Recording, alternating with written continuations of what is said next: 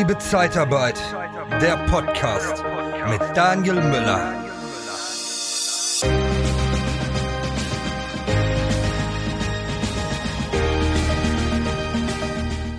Warum braucht man überhaupt Online-Marketing? Und muss ich eine eigene Marke aufbauen? Was mit Personal Branding? Ist es überhaupt sinnvoll? Darum soll es heute in der Podcast-Folge gehen.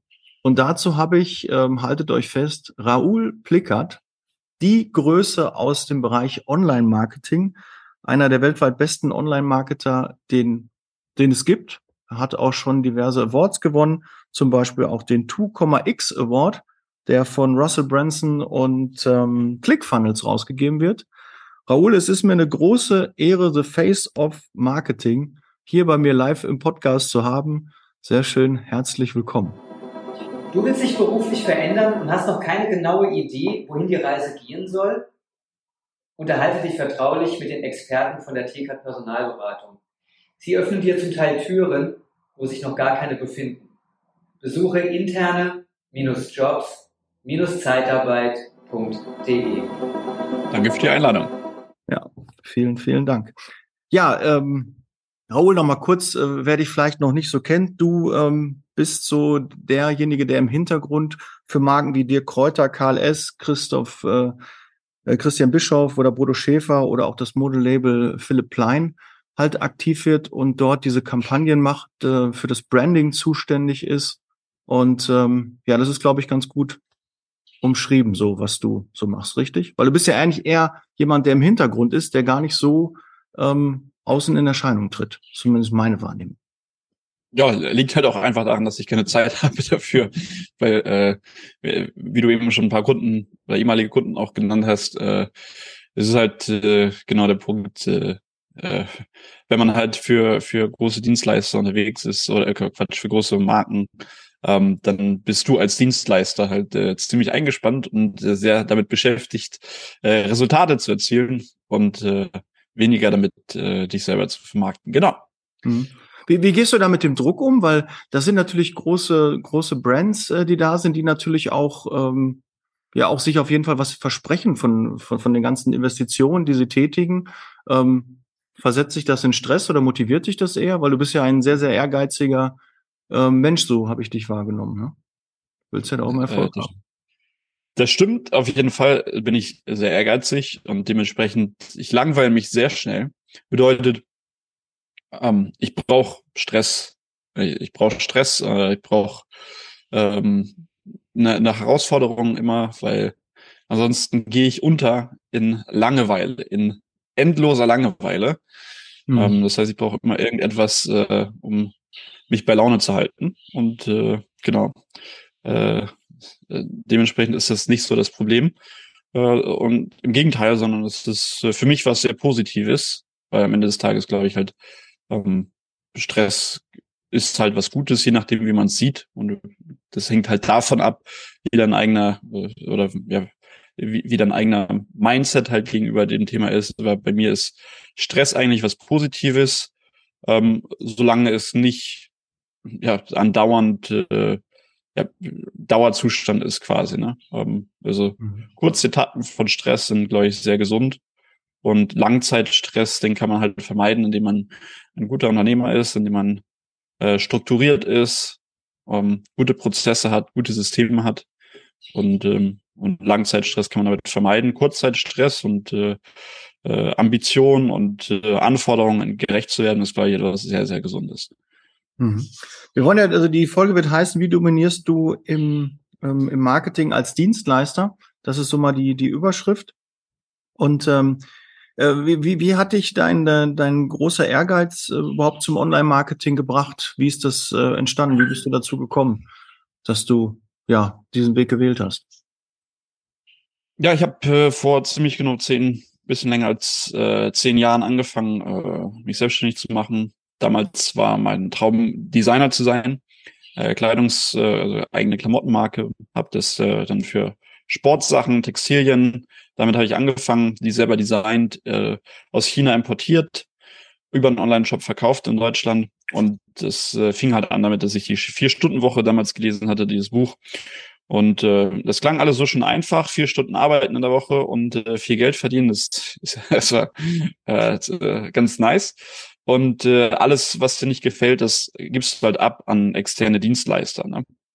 Mhm. So, also erstmal so Business einmal eins erklärt. So, ähm, und äh, ja, dann, dann hatte ich damals eine ziemlich teure Agentur äh, aus Hamburg beauftragt, habe den ja, viel Geld dafür bezahlt, die haben dann das Logo redesigned und die hatten halt gar keine Ahnung von Online-Shops. Das war halt, wie gesagt, vor zehn Jahren. Und die haben sich eher darauf spezialisiert, so Kommunikationsdesign zu machen und halt das, was du halt so, so ein bisschen traditionell eher so für, äh, also kein Performance-Marketing haben die damals gemacht, hatten die gar keine Ahnung von, haben aber gesagt, so, das musst du für deinen Online-Shop machen. Also haben wir so ein bisschen da eine Blauäugigkeit auch ähm, ausgenutzt und ähm, war bereit dafür das Geld zu bezahlen, habe dann ein neues Logo bekommen und Flyer, die wir dann mit Freunden in der Mönckebergstraße, ist so die Haupteinkaufsmeile in Hamburg, haben wir dann verteilt für einen Online-Shop, bloß am Ende des Tages dann zu sehen, dass alle Flyer einfach auf dem Boden lagen. Und das hat mich dann frustriert, weil wir hatten keinen einzigen Sale im Online-Shop. Ja. Mhm. Und dann war mein Ehrgeiz geweckt. Dann war ich motiviert und dachte so, hey, eigentlich ist dieses Marketing, wenn man diesen, diese Fähigkeit besitzt, eine der mächtigsten Fähigkeiten auf diesem Planeten. Und wäre gar nicht mal so schlecht, das zu können. Mhm. Und dann habe ich mich halt hingesetzt und äh, gelernt, äh, Marketing gelernt. So, das ist, glaube ich, auch ein, eine, nicht nur glaube ich, sondern ich weiß, dass, dass äh, ich, wenn ich etwas will, dann erreiche ich das auch. Und dann äh, setze ich mich hin und habe Marketing äh, gelernt. Lern, ich lerne auch heute noch Marketing natürlich. Äh, ich denke, man lernt nie aus. Aber ich habe dann wirklich äh, Jahre meines Lebens äh, dazu gewidmet, dedicated, ähm, Marketing zu meistern. Ja? Und mhm. äh, so bin ich dazu gekommen. Zuerst dann Conversion-Optimierung für Online-Shops, dann äh, SEO. Dann habe ich angefangen bei meinem, bei meinem eigenen äh, Online-Shop SEO zu betreiben. Äh, habe verschiedene Strategien dann auch angewendet, habe das dann auf über 200.000 Besucher jeden Monat gebracht. Ähm, und dann halt angefangen für andere, dann mit Personenmarken, weil ich hatte halt gesehen, okay, Personenmarken, da ist halt ein großer Leverage. Niemand kümmert sich um die. Die benutzen gerade die neuen Medien, also die, die damaligen Creators. Und das war halt mein Blue Ocean. Ja? Ich, hab, ich war halt äh, relativ früh mit allem, habe halt auch äh, relativ früh Blue Ocean, Red Ocean verstanden. Und das war halt mein Blue Ocean damals. Ich hatte dort, dort keine Competition, weil niemand das auf dem Schirm hatte. Und ich habe mich dann auf diese Creator halt äh, fokussiert, auf all diejenigen, die neu auf YouTube angefangen hatte, dann mit Instagram etc., pp, Facebook und die daraus dann halt Geschäftsmodelle entwickelt hatten. Niemand hat sich zu dem Zeitpunkt damals darauf fokussiert. Heutzutage hast du hunderte, tausende von Agenturen, die genau das machen. Damals war ich der Erste. Und dementsprechend hatte ich dann halt, ich habe Performance erzeugt, ich wusste, was ich tat und ich hatte außergewöhnliche Ergebnisse dementsprechend. Und dementsprechend hat sich dann mein Name verbreitet. Und äh, ich habe so ziemlich mit jeder großen Personenmarke im deutschsprachigen Raum an irgendeiner Stelle mal zusammengearbeitet, äh, mit einigen langfristig, mit einigen kurzfristig, bis ich dann meine Agentur 2017 dann verkauft hatte, weil ich keine Lust mehr auf Agenturgeschäft hatte. Und, äh, und ja, und mich dann nur noch auf äh, einige auserwählte Marken und eigene Marken fokussiert habe und äh, mehr in den Tech-Bereich gegangen bin, AdTech-Bereich, äh, Fintech-Bereich und ja, that's it. That's mhm. how it came. Ja.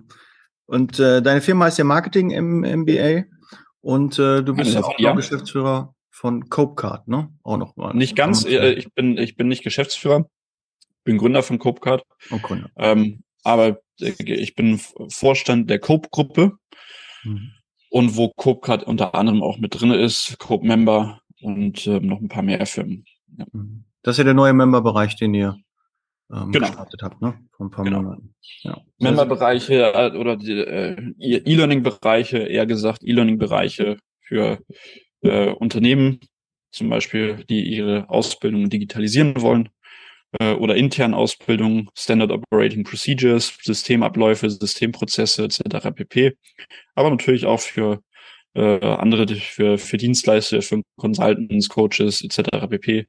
Äh, für die können natürlich auch ihre äh, Produkte dort sichern und äh, vor Produktpiraterie schützen und dafür sorgen, dass die Mitglieder oder die, die, die Kunden halt nur Zugriff auf Lernmaterial haben. Ne? Mhm. Raoul, was ist denn so die größte Herausforderung für ein Unternehmen, eine echte und große Brand zu werden? Was gibt's jeder ist ja ein, äh, äh, äh, äh, jeder ist ja ein Brand, egal ob du ob du ein äh, Brand sein willst oder nicht. Dein dein Brand äh, ist nichts anderes als das Kernversprechen von einem Unternehmen, ja, für das du bekannt bist. So und was was die Leute unter deinem Brand verstehen, ist halt das Versprechen. So, that's it. Und äh, die Schwierigkeit, ein großer Brand zu werden, ist Consistency. Also äh, Kontinuität. Tag ein, Tag aus das gleiche Ergebnis zu liefern oder ein, ein, ein gleich gutes Ergebnis für das, was dein, für, für, für das, was dein Unternehmen halt vermarktet, verkauft, für das, was es steht. So, das ist die allergrößte, die allergrößte Challenge. Mhm. Ähm, jeder möchte ja auch die Eins sein und jeder möchte in seinem Markt äh, dominieren und äh, bekannt werden. Ähm, aber was ist dafür wichtig, um die Nummer eins zu werden? Ist es die, die, die maximale Reichweite, ist es die maximale Sichtbarkeit? Ähm, oder sind auch noch andere Dinge dafür nötig? Definitiv ist Sichtbarkeit ein Thema.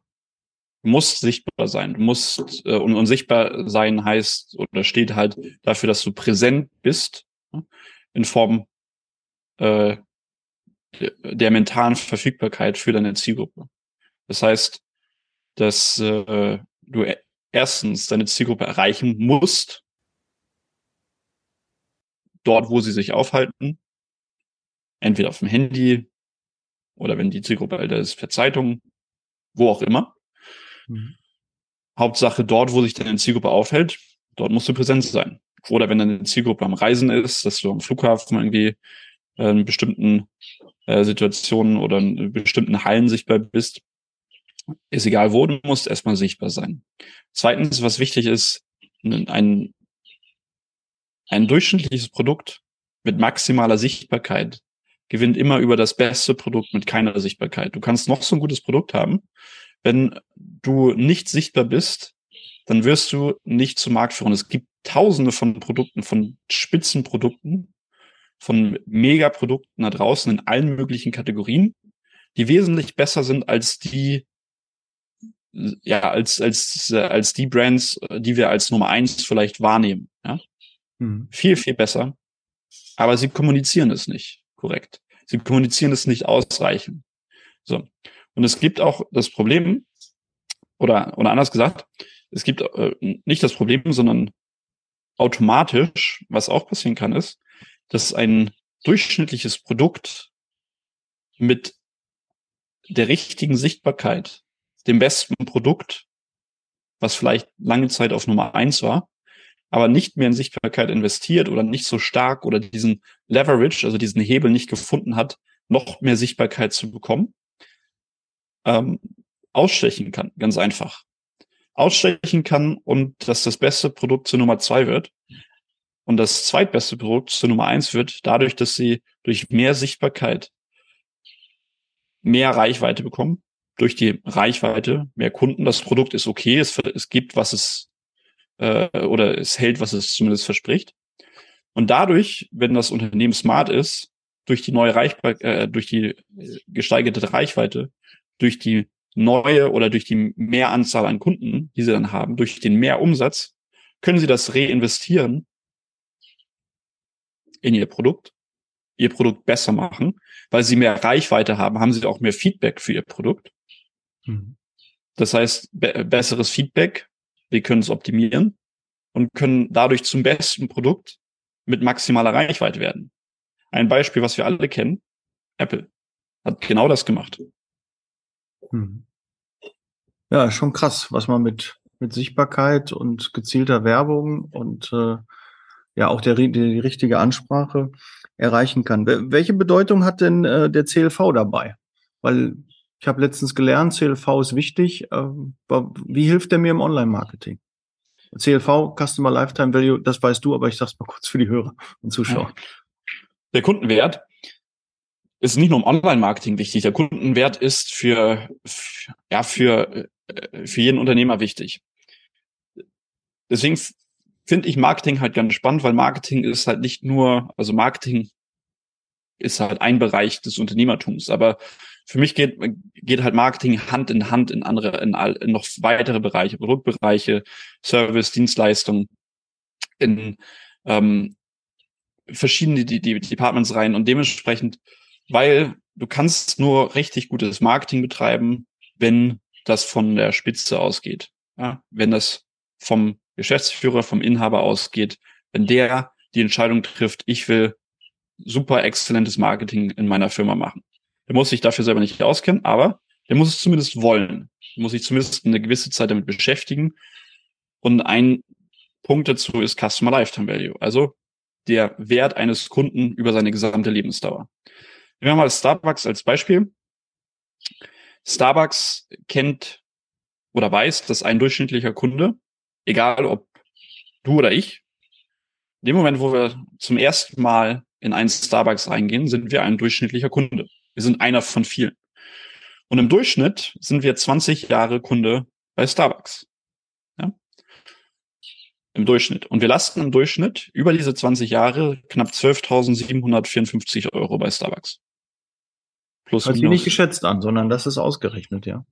Äh, äh recherchiert. 12.700 äh, lass es 300, 400 plus minus sein. Die genaue Zahl weiß ich nicht, aber lass es mal in dem Beispiel bei 12.754 Euro sein. Das kommt nämlich ziemlich nah dran. So, über diese 20 Jahre.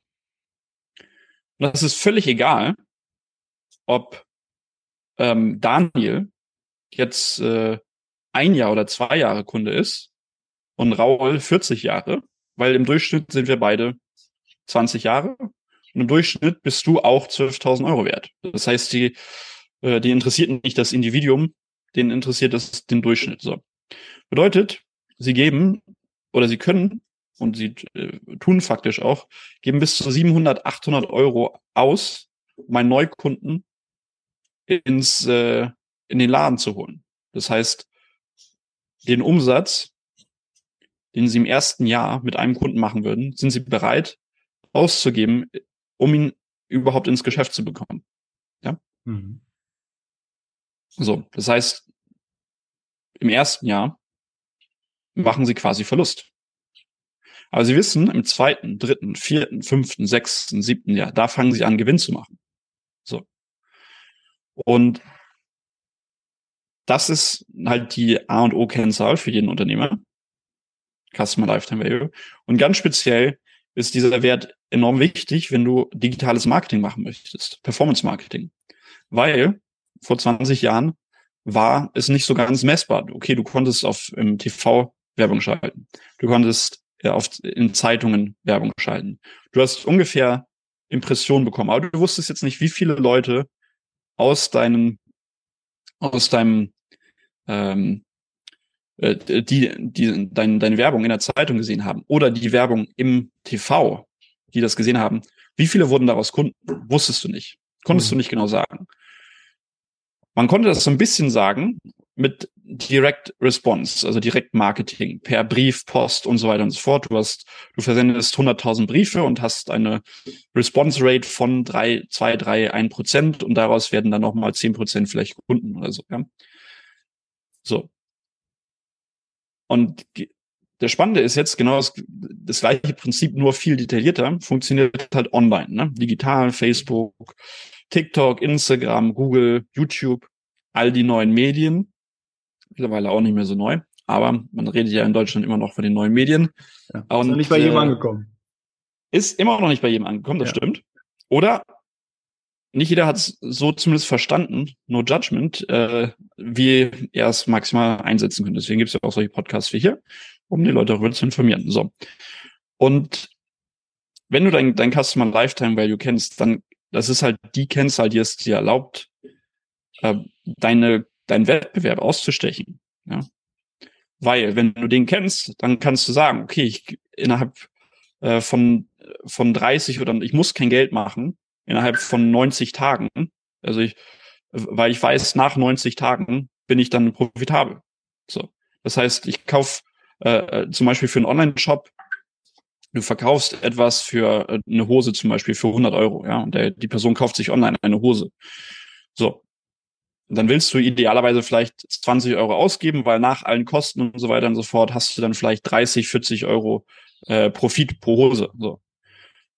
Aber wenn du dein Customer Lifetime Value kennst und du weißt, die Person kauft drei, vier, fünf Mal im Jahr danach und du hast ein, ein äh, ähm, du hast einen Funnel dahinter, der das, äh, der die Kauffrequenz nochmal erhöht, dann kannst du natürlich auch sagen, hey, ich gebe jetzt 30, also den, den Profit, den ich quasi machen würde, ich bin bereit, den auch noch auszugeben dafür, um jetzt noch mehr Kunden zu gewinnen, weil ich bin in der Lage, mehr auszugeben als meine Konkurrenz. Wenn meine Konkurrenz vielleicht nur 20 Euro pro Kunden ausgeben kann, kann ich 50 Euro ausgeben. Und dementsprechend gewinne ich mehr Kunden, weil ich meine Konkurrenz quasi aussteche. Vereinfacht gesagt. Weil ich bin ja bereit, mehr auszugeben für den gleichen Kunden. Weil ich weiß, ich mache mehr, ich mache danach Gewinn. Bleibt da einmal bei mir Kunde, dann weiß ich über fünf Jahre hinweg, so, und dann geht es ja darum, wer gewinnt mehr Kunden und wer aktiviert mehr Kunden über einen längeren Zeitraum. Und genau darum geht's. Und genau das ist, das, genau das wird dir halt nur möglich, wenn du dein Customer Lifetime Value kennst, dein Kundenlebens oder den Wert eines Kunden über seine Lebensdauer. Und dann kannst du dar darauf, wenn du den kennst, kannst du natürlich auch handeln. Du kannst natürlich handeln und sagen, okay, welche oder dich die Frage stellen, welche Modelle habe ich in meinem Unternehmen eingesetzt, um diesen Wert noch zu erhöhen, Kauffrequenz zu erhöhen, Upsells, Cross-Sells im gleichen Bestellprozess, Follow-up-Sales-Prozesse. Wie sorge ich dafür, dass ich mehr aus diesem Kunde heraushole quasi? Wie kann ich dem mehr verkaufen? Neue Produkte anbieten? Ja, mhm. darum geht's. Und das ist dann wiederum der Job des Unternehmers, sich das auszudenken und das zu implementieren. Ja? Deswegen ist der Customer Lifetime Value so wichtig. Gibt es eigentlich gute Fachbücher für die Zeitarbeit?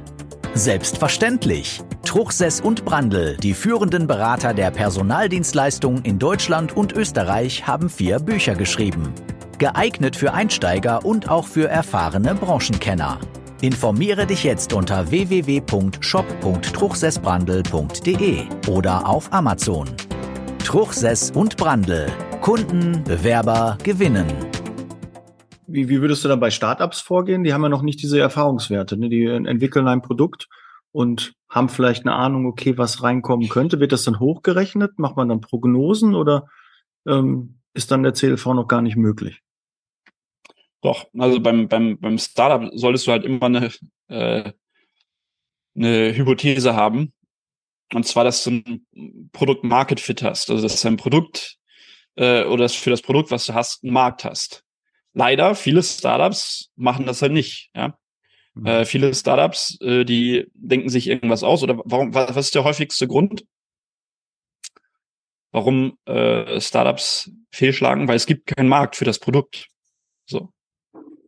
Ähm, manchmal oder sehr oft ist, ist der Grund halt, warum etwas nicht funktioniert oder warum es für, für äh, oder warum es bestimmte Produkte einfach nicht gibt, dass es einfach dafür keinen Markt gibt. Und viele Gründer sind halt in diesem Bias gefangen, dass sie sagen, oh, es gibt noch gar keine Lösung dafür. Ich bin der Erste dafür. Hurra, hurra. Äh, wenn du der Erste, das Problem ist, wenn du der Erste bist ähm, und es gibt kein Marktbewusstsein zum Beispiel für, dein, für dieses Produkt, musst du sehr viel Geld in die Hand nehmen, um dieses Marktbewusstsein überhaupt zu erschaffen.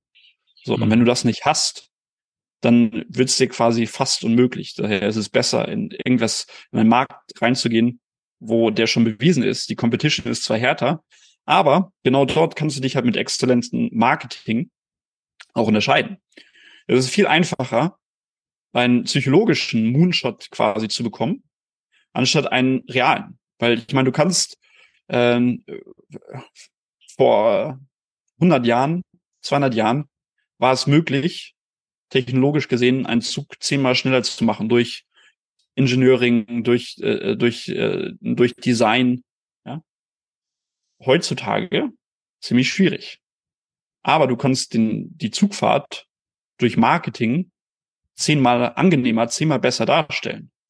Das meine ich mit zehnmal, also das ist einfach ein, ein, äh, ein, ein zehnmal besseren psychologischen Moonshot zu bekommen, weil du kannst die gleiche Erfahrung, du kannst den, die, die Zugfahrt wesentlich genießbarer, wesentlich schöner machen durch äh, Marketing, durch Copywriting, durch Zielgruppenverständnis, indem du weißt, was deine Zielgruppe will, anstatt ein, ein besseres Produkt zu entwickeln, technologisch gesehen. Mhm. Und genau das macht ja Apple auch. Ähm, Nochmal, ich komme immer wieder zum Beispiel zum Apple, weil Apple ist wirklich smart, was das angeht. Ähm, Huawei, Samsung haben oftmals quasi die bessere Technologie. Ja? Ähm, Apple hat 12 Megapixel Kameras, während äh, Huawei 50 Megapixel Kameras hat. Ja, aber ähm, Apple vermarktet die Kamera besser.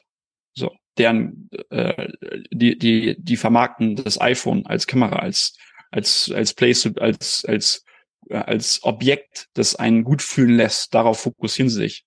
So, während Huawei halt eine, eine ganz andere Produktstrategie hat, dass sie halt immer das neueste Telefon rausbringen äh, mit neuer Technologie etc. pp, aber sich viel weniger darauf fokussieren, exzellentes Marketing, exzellente äh, Zielgruppenkommunikation zu betreiben. Ähm, und ähm, das aber ist die haben da auch helle Köpfe. Warum äh, kopieren die das nicht, das Apple? Ähm, äh, ähm, äh, äh, warum, warum kopieren sie das nicht? Weil ähm, die haben, äh, nochmal, sie haben eine ganz andere Produktstrategie. Sie haben, äh, sie haben kein Premium-Produkt. Apple hat sich auf eine, auf eine, auf ein Premium-Produkt spezialisiert. Das heißt, Apple-Produkte sind ja auch viel teurer. Ja? Apple-Produkte sind, sind, sind wesentlich teurer. Ähm, und ähm, ähm, Huawei hat, hat eine Massenproduktstrategie. Ja? Die haben in der, in der kompletten Anzahl haben sie viel mehr Produkte, viel mehr Produktlinien als, äh, als Apple. Das heißt, sie machen den, den Umsatz über Absatz, ja, über maximalen, äh, über maximalen Absatz in anderen Zielgruppen als Apple, ja. Und Apple fokussiert sich halt darauf, eine höhere Marge zu haben pro Produkt. Mhm. Und dementsprechend brauchen sie halt eine andere, oder hat Apple eine andere Zielgruppe. Apple hat, also Apple hat natürlich auch verschiedene Produktstrategien. Bedeutet zum Beispiel, sie haben das iPhone äh, oder was jetzt rauskommt, das iPhone 14 Pro Max, so das Top-Ding. Und da haben sie natürlich ein normales iPhone 14, ja. Oder es gibt ein iPhone SE, eine abgespeckte Version, günstiger, womit sie halt auch neue Kundengruppen erreichen wollen. Warum? Weil sie relativ ausgereizt sind, weil sie halt eine, schon ihren Markt sehr gut dominieren und ähm, es für sie sich mehr lohnt, in andere Märkte auch vorzudringen, in neue Märkte, neue Märkte zu erschließen, anstatt zu versuchen, noch äh, zwei, drei, vier Prozent mehr vom aktuellen Markt zu bekommen, den sie wahrscheinlich über Zeit, wenn sie äh, äh, äh, weiterhin konsistent liefern, auch eventuell erschließen werden auf der einen Seite. Auf der anderen Seite, ähm, ja, bestes oder anderes Beispiel dafür Coca-Cola. Ja. Ähm, Coca-Cola ist über 150 Jahre, glaube ich, am Markt. Ja. So, und jeder kennt Coca-Cola. Jeder hat in seinem Leben schon mal Coca-Cola getrunken. So. Coca-Cola kann für Coca-Cola, also für, für, für das braune Getränk, äh, die sind etwas gekappt. Die können nur Awareness schaffen, weil jeder kennt dieses Getränk von klein auf an. Die Marke ist 150 Jahre alt. So, Generationen äh, kennen diese Marke. Das ist das Spannende. Also. Mhm. Und ähm, es, es macht keinen Unterschied, weil äh, ob äh, äh, Cola jetzt äh, 12 Milliarden, 14 Milliarden oder drei, drei, wenn, wenn sie 30 Milliarden ausgeben würden, sie würden nicht unbedingt mehr verkaufen. Irgendwann, äh, es gibt halt das Gesetz von diminishing return. Es, irgendwann gibt es einen Punkt, wo du mit deinem Marketingbudget nicht mehr weiterkommst, weil äh, du, du bist schon so in den Köpfen drinne und du kannst Awareness schaffen, aber es gibt halt so der Punkt, wo du in, in dem Moment, wo du mehr ausgibst, bringt dir das nicht mehr ein. Mhm. Es gibt einen Punkt, du gibst, du kannst oder du kannst an einen äh, Punkt kommen, gibst ein Euro aus, gibst, nimmst fünf Euro ein, zehn Euro ein, so. Irgendwann ähm, kommst du aber an den Punkt, du kannst nicht mehr als ein Euro ausgeben und es wird immer weniger. Nur noch drei Euro, zwei Euro, ein Euro und dann eventuell nur noch 50 Cent pro ein Euro. Ja, das heißt, äh, Coca-Cola gibt bereits das Maximum, was sie ausgeben können und fokussieren sich stattdessen darauf, was genauso zu tun. neue Marken aufzukaufen. So. Gatorade, Fanta, Sprite, etc. pp. haben sie alles aufgekauft. Wasser, hm. um halt äh, dort präsent zu sein. In anderen Märkten, in anderen Getränkkategorien, Energy Drinks, ähm, Healthy Drinks, everything. So. Weil mit Coca-Cola, nur mit dem Produkt Coca-Cola, würden sie nicht mehr weiterkommen. Weil egal, wo du in welchem Land bist, es gibt einen Distributor für Coca-Cola und das Produkt ist verfügbar. So. Also mhm. ein, ein weiterer Punkt ist für Marketing ist halt, oder was wichtig ist auch, wenn du sichtbar bist, dann muss auch dein Produkt verfügbar sein. Wenn du ein physisches Produkt hast, ist es natürlich wesentlich schwieriger. Du brauchst Vertriebskanäle. Und da hat halt Coca-Cola 150 Jahre Erfahrung und äh, ist überall verfügbar. Wenn du jetzt dein, dein Produkt zum Beispiel ausbauen willst und du hast ein physisches Produkt, ist wichtig, wenn du sichtbar bist, dass auch die äh, physische Verfügbarkeit da ist, ja. Das heißt, dass du in den, in den Regalen stehst, ja. Weil die mentale Verfügbarkeit ist eine Sache. Mental verfügbar bedeutet, okay, ähm, äh, Zahn, ich sag Zahnpasta, woran denkst du, Daniel, jetzt gerade? Kolgate. Siehst du, Kolgate. Bestes Beispiel. Oder jemand anderes sagt Elmex zum Beispiel, ja. So, Colgate oder Elmex sind so die zwei häufigsten Sachen. So, du denkst jetzt Colgate, du gehst in den, äh, äh, das ist die mentale Verfügbarkeit. Was hast du? Weil die haben einen exzellenten Job gemacht, um bei dir maximal mental verfügbar zu sein. Ja? So, deswegen denkst du an Colgate. Oder Tempo. Und sie haben und, und sie haben delivered wahrscheinlich auch. Okay, mhm. schmeckt wie Zahnpasta, riecht wie Zahnpasta, tut ihren Job, fertig. Ja? Wunderbar. So, Jetzt gehst du in den Laden rein, jetzt gehst du zu Edeka oder so und guckst nach Kolgate. Und du erwartest, dass wo Kolgate steht, Hauptregal auf Augenhöhe und genau da steht auch Kolgate. So, mentale Verfügbarkeit. Was passiert aber, wenn Kolgate dort nicht steht, wenn die physische Verfügbarkeit dort nicht ist? Ja, dann guckst du nach dem nächsten Produkt innerhalb von dieser Kategorie. Okay. Und da steht vielleicht dann Elmex. So. Das heißt, wenn du nicht als Marke oder als Produkt verfügbar bist, dann gucken die Leute in der gleichen Kategorie nach einem anderen Produkt, gehen eventuell zum Wettbewerb. Deswegen ist physische Verfügbarkeit genauso wichtig. In Zeiten des Internets jetzt ist es so, dass du jederzeit verfügbar sein kannst, ja. Aber du bist, aber die Schwierigkeit ist, jederzeit abrufbar zu sein. Dass du, es ist viel schwieriger, mental präsent zu sein. Deswegen ist es so wichtig, Retargeting auch zu machen. Google Display Werbung. Ja, jemand war auf deiner Webseite oder jemand hat die Webseite vor drei Monaten besucht oder so, dass du verschiedene Retargeting Funnels hast. Dass jemand, der vielleicht mal vor drei Monaten an dich gedacht hat, auch jetzt wieder beim Browsen, beim Surfen an dich denkt, ja, an deine Dienstleistung. Und wenn er dann auf das Problem stoßt, zum Beispiel, oh, ich brauche jetzt äh, Zeitarbeiter zum Beispiel, um zu deinem Beispiel zu kommen, um den Haken zu schlagen, dass er dann sagt, oh, wow, äh, Zeitarbeit, ich, äh, du, äh, er hat vielleicht ein äh, Freund von ihm braucht Zeitarbeiter oder so, der ist Unternehmer, braucht, braucht jetzt Arbeiter. Ah, ich habe da vor ein paar Monaten eine Ad gesehen oder so. Oder ich habe ich hab von denen was gesehen und die kommen mir in den Kopf rein. So. Mhm und die sehen gut aus, das, äh, die sehen, die haben gute Testimonials und so weiter und so fort. Und dann kriegst du einen Kunden durch Weiterempfehlung. Aber die Weiterempfehlung kam nur zustande, weil die Person eventuell mein, deine App gesehen hat. So. Das ist der eine Punkt. Ja. So, das halt über Gespräche. Ah, kennst du den und den? So. Mhm. Durch die mentale Verfügbarkeit. Dass wenn das Produkt benötigt wird, dass Leute direkt daran denken.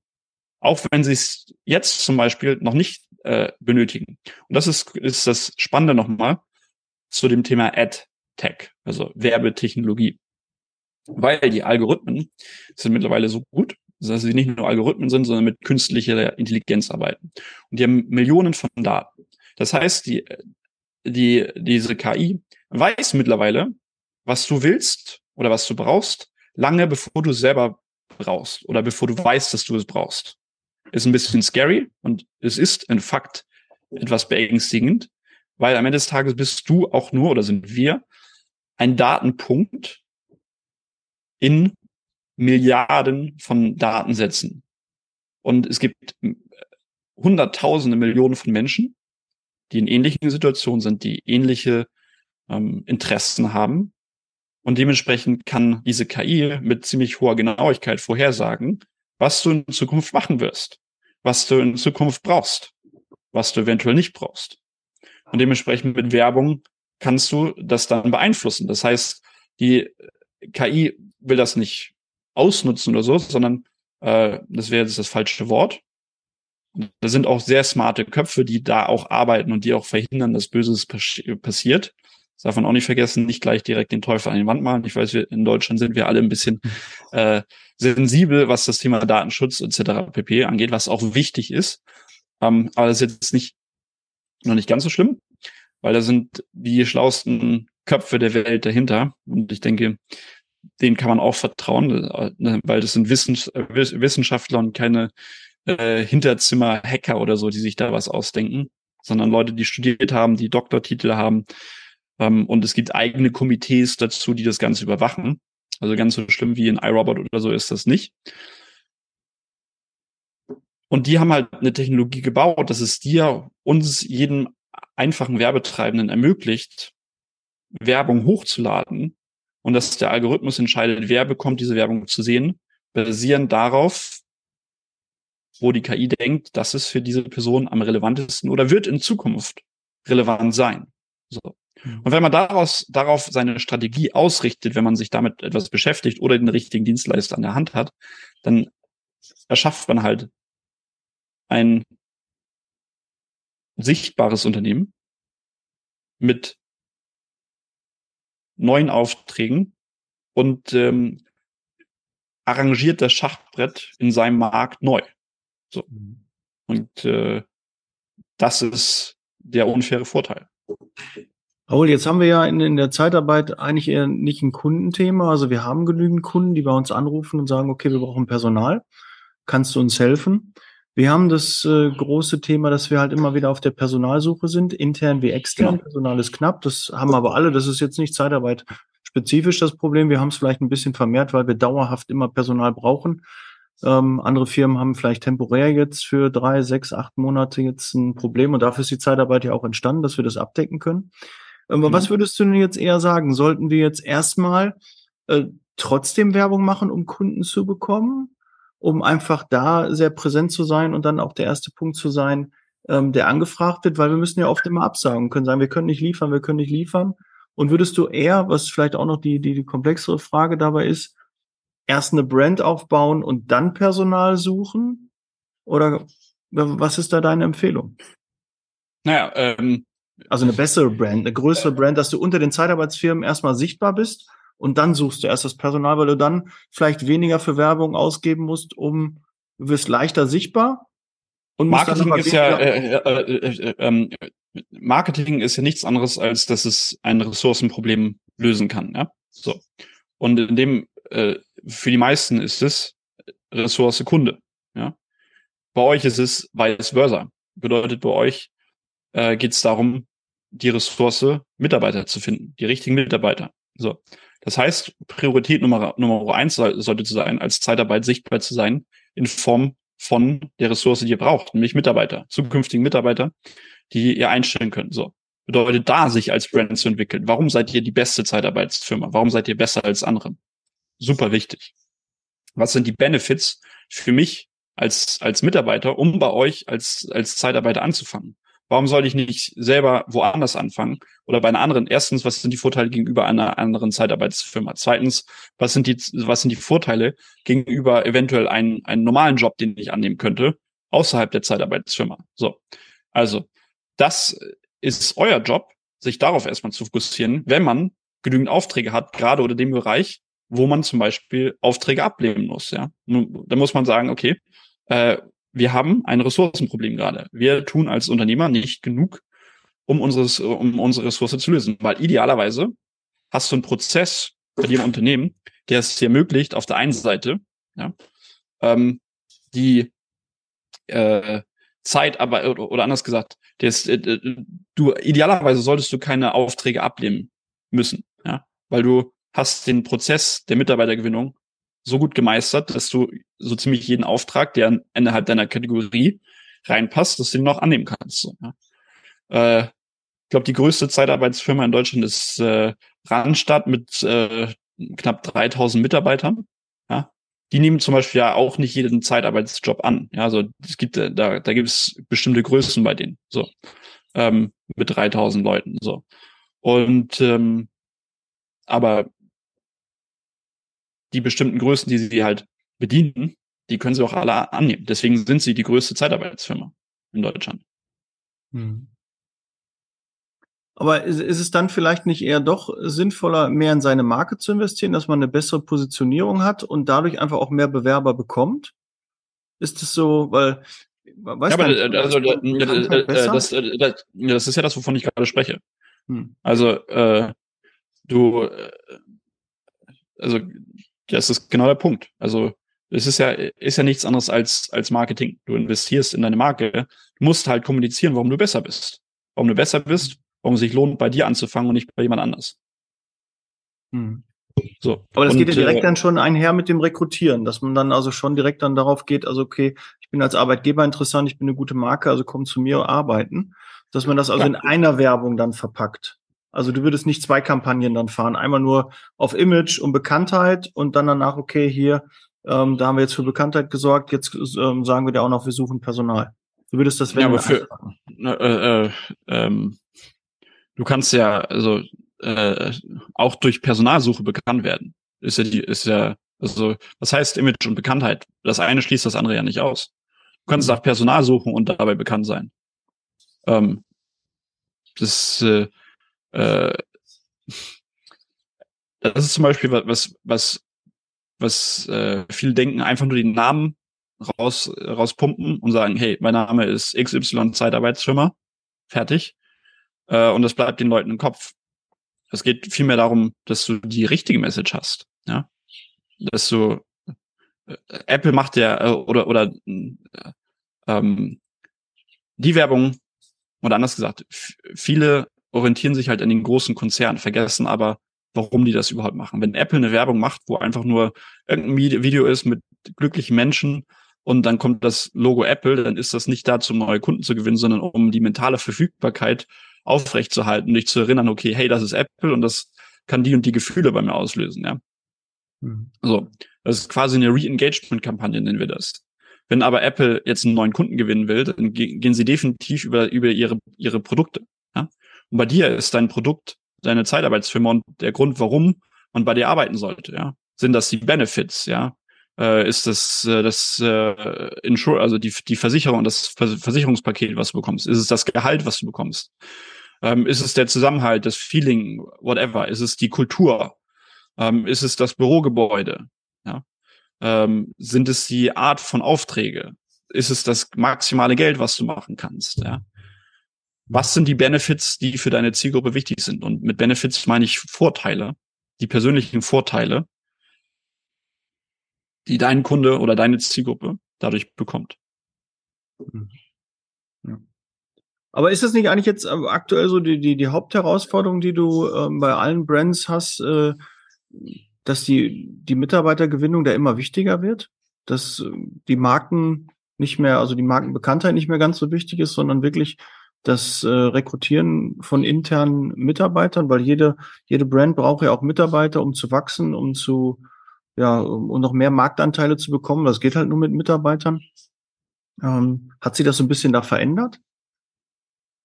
Ja, ich glaube, der das, das Einzige, was sich was, was sich verändert hat, ist halt die Einsicht, dass man Mitarbeiter auch über Facebook gewinnen kann und dass das sehr effizient ist. So. Und äh, weil noch vor drei Jahren äh, haben alle gedacht, ey, ich hatte niemand oder fast niemand Mittelstand Mitarbeiteranzeigen auf Facebook laufen lassen. So, damals gab es nicht mal die Kategorie äh, weil vor vier Jahren, drei, ich glaube vor drei Jahren hat es angefangen, aber nicht besonders stark. Vor vier Jahren gab es auf jeden Fall noch nicht die Kategorie, dass du nur Jobanzeigen schalten konntest. Hm. Ähm, und äh, ja, man hat mit Unternehmen gesprochen und die haben gesagt, hey, auf, auf Facebook, nee, da, da, da, da finde ich keine Mitarbeiter. Hast du es ausprobiert? Nee. Ich mache nur auf Xing oder LinkedIn so, ja. Was auch funktioniert, was viele, viele, viele haben vielleicht nur auf, auf Xing Mitarbeiter gesucht, so.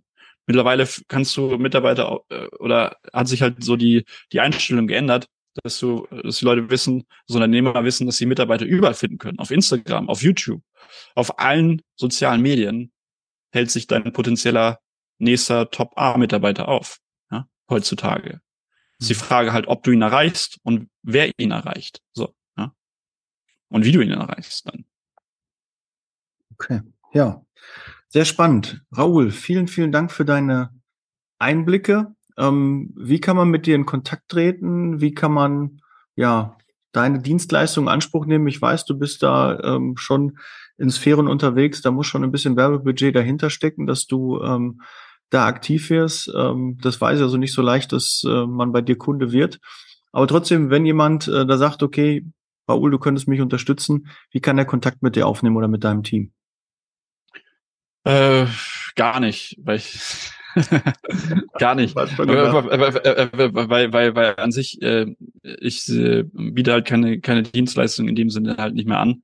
Ich habe keine Agentur mehr, sondern eine Produktionsfirma und ähm, und ja dementsprechend, wenn man über über 60, 50 Millionen Euro Umsatz macht pro Jahr, dann äh, können wir uns unterhalten. Ähm, mhm. aber alles alles darunter ist halt nicht interessant für mich mehr. Mhm. Cool. Positionierung. Positionierung. Ja, genau. arbeitet. Genau. Herzlichen Glückwunsch. Hast du dir verdient. Danke. Cool. Sehr, sehr cool. Ähm, ja, mein Gast hat immer das letzte Wort, Raoul. Deine Bühne. Was möchtest du noch? Was hast du noch nicht loswerden können? Ähm, du, eigentlich, ich, ich hoffe, allen geht's gut, die zuhören. und alle sind gesund. Ähm, und arbeiten fleißig an ihren Zielen. Und wie gesagt, wenn man Unternehmer ist und äh, seine interne Ausbildung oder seine, seine internen äh, äh, Prozesse digitalisieren will, auf Video aufnehmen will oder so, was man auch sollte, dann wie gesagt www.copemember, C-O-P-E, M-E-M-B-E-R.com.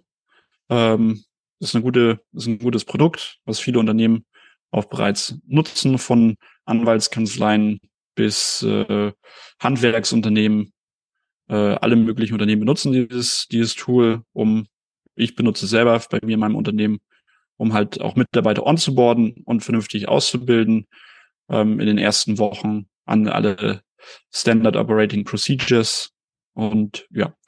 Und äh, wenn man die, äh, digitales Unternehmen hat oder eine Dienstleistung zum Beispiel und sein Customer Lifetime Value tracken will, automatisiert ohne Excel-Tabellen, dann ist Cope Card dafür das richtige Tool, was ich entwickelt habe.